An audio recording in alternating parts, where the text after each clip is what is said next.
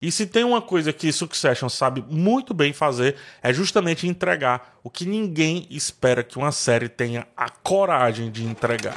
Episódio 4 da quarta temporada de Succession e continua impressionante a capacidade dessa série em fazer textos que falam, inclusive quando não se diz nada. Antes de ir para os comentários, peço que em algum momento desse vídeo cogite deixar um like e também se inscrever no canal. A partir de agora teremos spoilers da série, portanto fique por sua conta e risco. Vamos lá ao que interessa.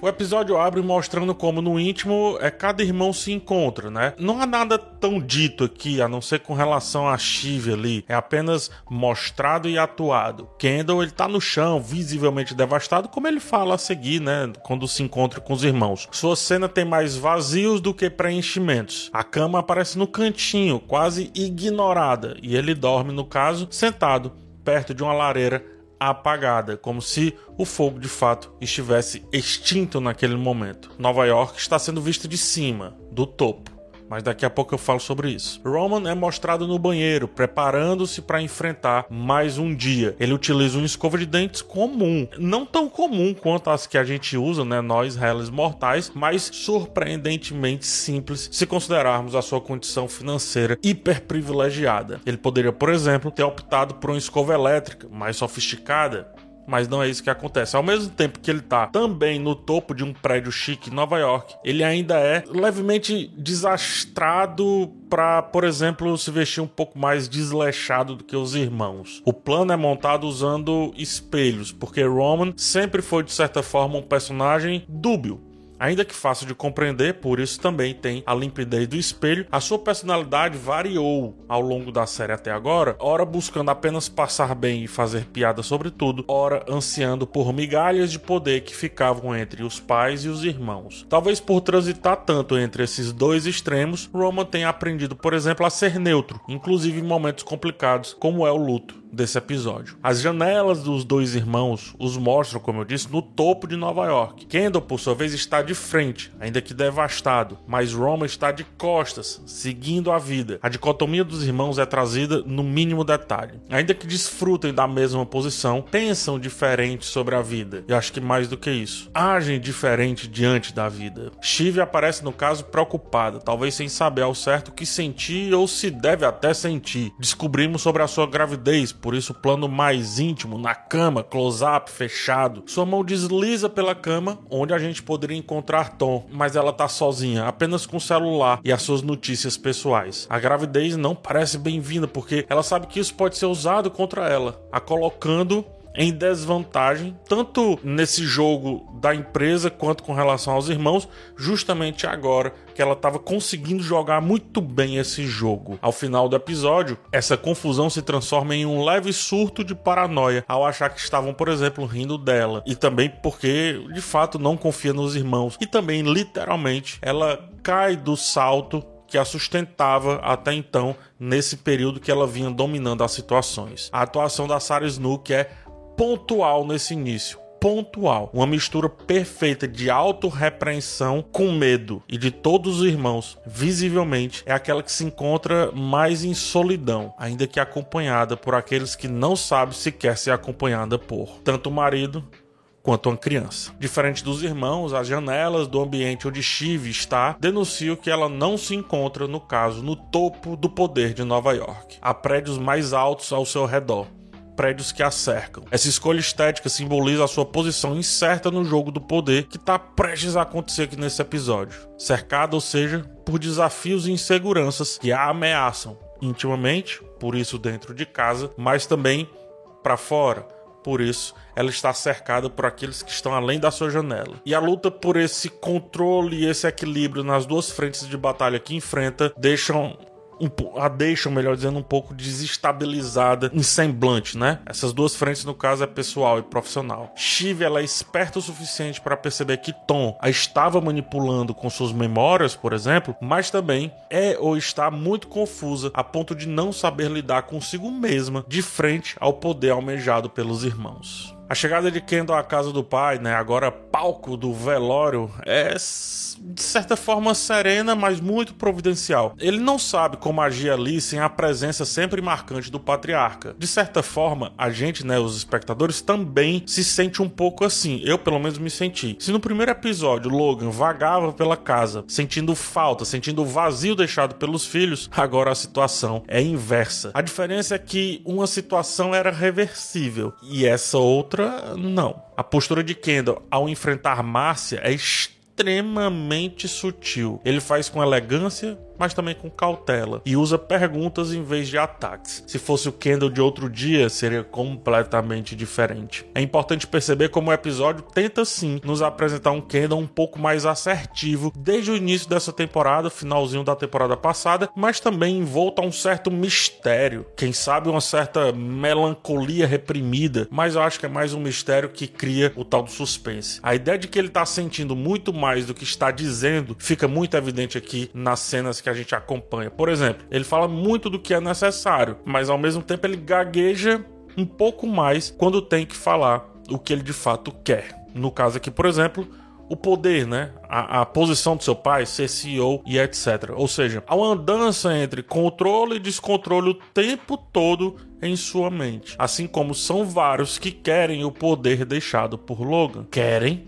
mas não podem gritar que querem, senão vai parecer desespero, quando na verdade, dias atrás, praticavam um certo desdém daquele circo inteiro. Se um dia era Logan quem passava pelas pessoas e elas o davam os parabéns ou algo parecido, essa herança é dada ao Kendall. Ou seja, é como se o espírito daquela presença fosse aqui transferido para o irmão mais velho. Não o irmão mais velho porque tem um Conan, mas dentre os três, né? Nenhum outro irmão passa por isso até pode passar, mas o episódio não nos mostra, ou seja, é irrelevante. A mesa de refeição é mostrada, e sem coincidência alguma, os abutres se fartam do buffet. Os conselheiros começam, antes mesmo que a carne esfrie, a entender quem ficará com o maior pedaço. É paradoxal pensar que, mesmo verbalizando que ser CEO da Royco é um cargo interino, ou seja, passageiro, todos, tanto os filhos quanto o conselho, não parecem internalizar essa ideia. Pouco tempo ou muito tempo ainda representa muito poder, e mais do que isso, representa, eu acho,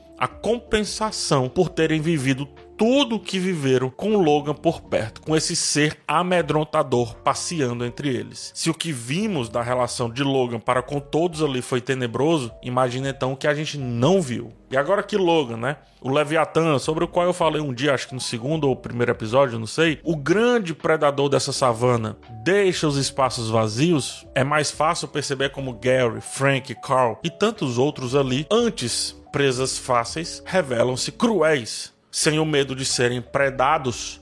A dinâmica entre eles, se atacando, se destruindo, mas ainda que com classe, revela que não foi o respeito, não foi compaixão ou carinho que os sustentaram tanto tempo dentro da complexa estrutura de poder do meio empresarial. Até mesmo Frank um dos mais dóceis ali, foi voraz nesse episódio. Contudo, é fácil entender, detectar que nenhum deles está realmente preparado para ser o sucessor, para ser o novo CEO que a empresa precisa. Ainda que todos tenham tido grandes contribuições aqui para essa corporação, são quase ruínas do que o mercado de mídia um dia foi. São pilares gregos fortes de certa forma, imponentes, por que não?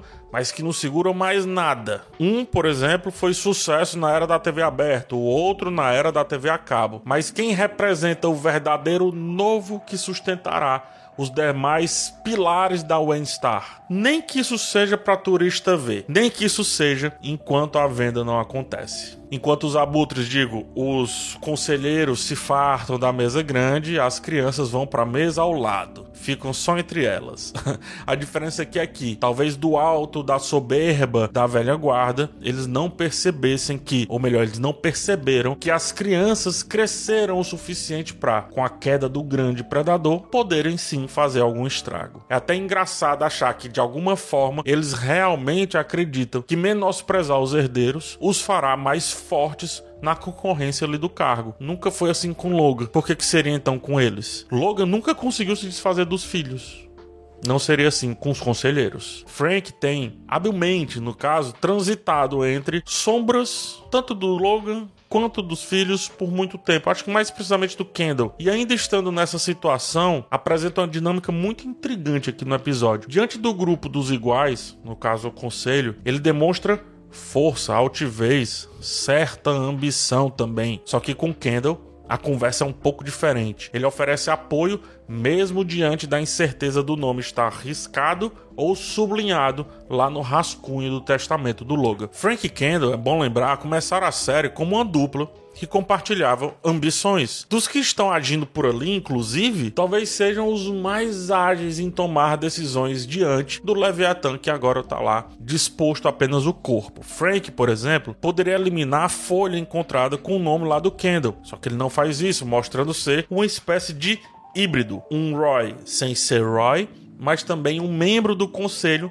que aparentemente é muito inapto para liderar, já que, como mencionado, as suas glórias estão enraizadas no passado e não no presente dessa empresa. A dinâmica entre os irmãos talvez seja a mais autêntica até agora, com eles entendendo o que cada um sente e percebendo as verdades e mentiras nos detalhes, ou seja, o que está sublinhado e o que está arriscado. Por outro lado, o tratamento distinto do episódio para cada um desses personagens revelou que está cada vez mais difícil considerá-los como uma entidade única, como eles vinham sendo ao final da temporada passada e começo dessa. Kendall, Roman e Shiv têm todos as suas próprias pautas, só que eles se uniram em um determinado momento apenas quando a missão era uma: derrubar o seu pai. Com o Logan destruído, pergunta o que sobra.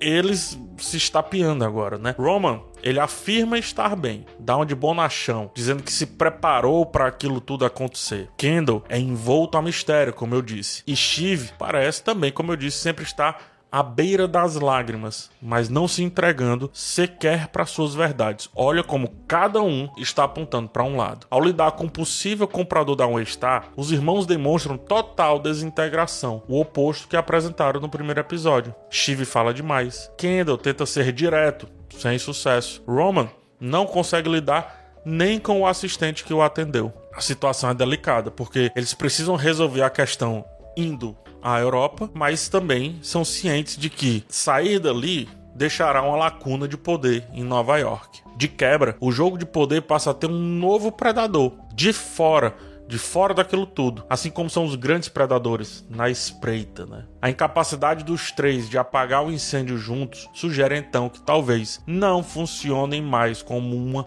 unidade. E sutilmente a série começa a mudar a direção dos personagens. Shiv aponta para os irmãos, que por sua vez miram nela, mas Kendo também mira em Roman, indicando, portanto, uma possível reconfiguração dessas alianças ou dessas solitudes. E Tom, coitado, né? Tom atravessa uma sala e outra sem conseguir pertencer a nenhuma. Na sala dos filhos, o olhar de Shiv o expulsa. Na do conselho, são as palavras cruéis que o fazem engolir de maneira indigesta um taco. Greg se move de forma um pouco semelhante e resta aos dois então identificar os palhaços e teoricamente, supostamente criticar o circo. Porém, sem palhaços aparentes ali, acabam eles se tornando os próprios. Eles bajularam o Logan por tanto tempo e aqui eles tentam fazer o mesmo com a linha de sucessão e não conseguem, que ao final, zombando daquilo tudo, acabam zombando um do outro, pensando que estavam ridicularizando os demais, eles estavam falando era de si.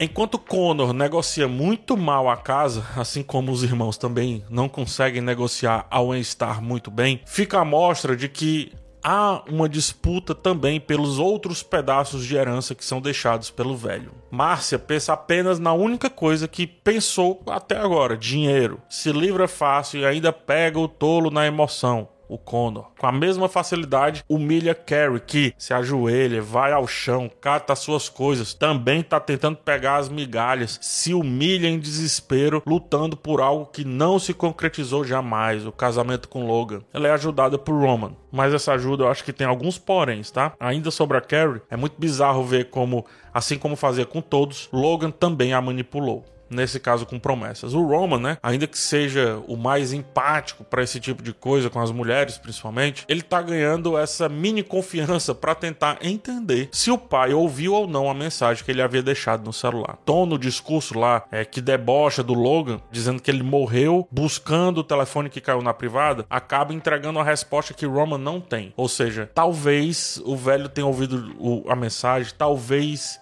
estivesse buscando o celular para ouvi-la, fica essa dualidade, tá arriscado ou tá sublinhado. A conexão distante entre esses dois textos pode mostrar que Roman, de alguma forma, se sente culpado pelo que aconteceu com o pai, mas não pode dizer para ninguém. Bem como também precisa ter acesso aos documentos mais íntimos para entender que, sei lá, talvez ele tenha sido deixado em algum papel como também aconteceu com Kendall. O fato daquela pergunta, né, Colin usa jeans, que é uma pergunta boba, nesse caso, serve demais para a gente entender que nunca foi sobre os comuns, a não ser que os comuns estivessem perto demais do Logan, como no caso apareceu aqui a Carrie e como foram tantos outros personagens ao longo dessa história. A decisão é tomada, Kendall e Roman assumirão o cargo, Shiv ficará por perto, sendo prometido pelos irmãos certa participação após ela praticamente implorar por isso. Shiv sabe que não vai receber o que quer de, da forma que quer, do jeito que quer. A gente sabe também, por isso vem um certo descontrole. Ainda que tenha entrado na sala da reunião, na frente, puxando os dois irmãos, ela vai quase como uma batedora que não tem o mesmo poder dos cavaleiros que estão atrás. Pelo contrário, pode até morrer à toa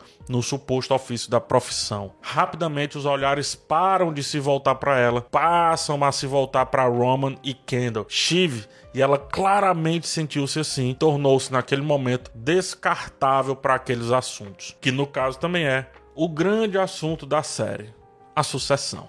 Shiv sucumbe ao descontrole e tem um certo colapso, representado pela queda, mas depois também pela forma como ela se nega a ser levantada. Ela cai, e se levanta, empurrando a todos, o que pode ser inclusive um aceno para futuras tramas aqui dessa temporada. Os dois irmãos chegam à sala do pai, onde há apenas uma cadeira, mostrando que aquele lugar nunca comportará duas visões. Parecem de fato duas crianças indo brincar no escritório do papai, mas nunca de fato usando as coisas com a moral de ser o dono. Eis a diferença entre herança e construção. Sempre vai parecer do outro, sempre vai parecer achado. No caso, a herança. Roman mexe e toma os remédios do pai, enquanto Kendall busca exercer o poder. Ele recebe a ideia de destruírem o pai, finge rejeitá-la, mas como um bom Roy, une o útil ao agradável. A cena em que observa o seu nome meio riscado e meio sublinhado o lembra do quanto travou de disputa e o quanto que ele passou a odiar o seu pai. Chantageando Hugo, define que a imagem dele sim deve ser destruída para que a imagem dos filhos, os novos reis, comece a se consolidar no mercado. O que se pensarmos bem era o que Logan faria. Sendo assim, fica mais evidente ainda que, dos três, Kendall é o mais parecido com o pai. Desde o início dessa jornada, tentou destruir o velho, não literalmente, obviamente, mas tentou retirá-lo do jogo e sempre foi demonstrando ser capaz para o que o pai queria, fazendo exatamente isso. Ora com Frank, ora com os irmãos, mas sempre buscando predar o predador. Era o único que tentava fazer isso de fato. Logan sabia disso, é evidente, por isso era o nome de Kendall no papel. Ao mesmo tempo, sabia que não podia entregar facilmente tudo o que tinha, por isso também o nome meio riscado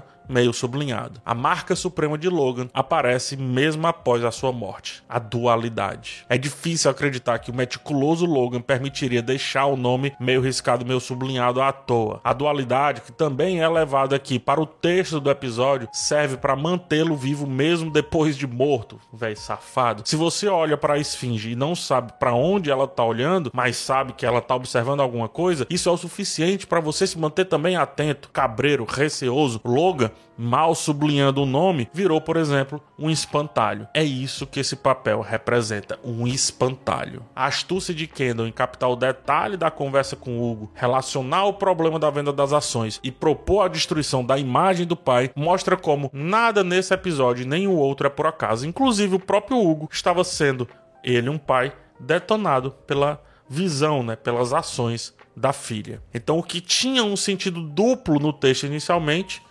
ganha um sentido triplo. O que tinha um sentido triplo ganha até um sentido quádruplo. E assim, Succession desenha a sua selva. Nesse momento, com mais predadores do que presas, mas com um deles se mostrando um pouquinho mais voraz, um pouquinho mais com sede de sangue. Eu fico contente também, muito amedrontado com o que pode acontecer daqui para frente. Eu temo muito pela Chive, sobretudo com relação a essa gravidez que, pelo que eu entendi, ela sabe que pode atrapalhá-la nesse momento. São 20 semanas de gravidez, né? Ou seja, para bom entendedor, é meia pra bar. E se tem uma coisa que Succession sabe muito bem fazer, é justamente entregar o que ninguém espera que uma série tenha a coragem de entregar. E aí eu pergunto, tá sentindo esse cheirinho? É o cheiro da história acontecendo na nossa frente. No caso, a história da TV sendo modificada a partir de uma série onde cada diálogo, cada texto, cada episódio é mais impactante do que o outro. Vida longa ao rei e ao outro rei, mas isso é uma bobagem. Vida longa à rainha, a rainha das séries. Estamos vendo a história acontecer bem na nossa frente.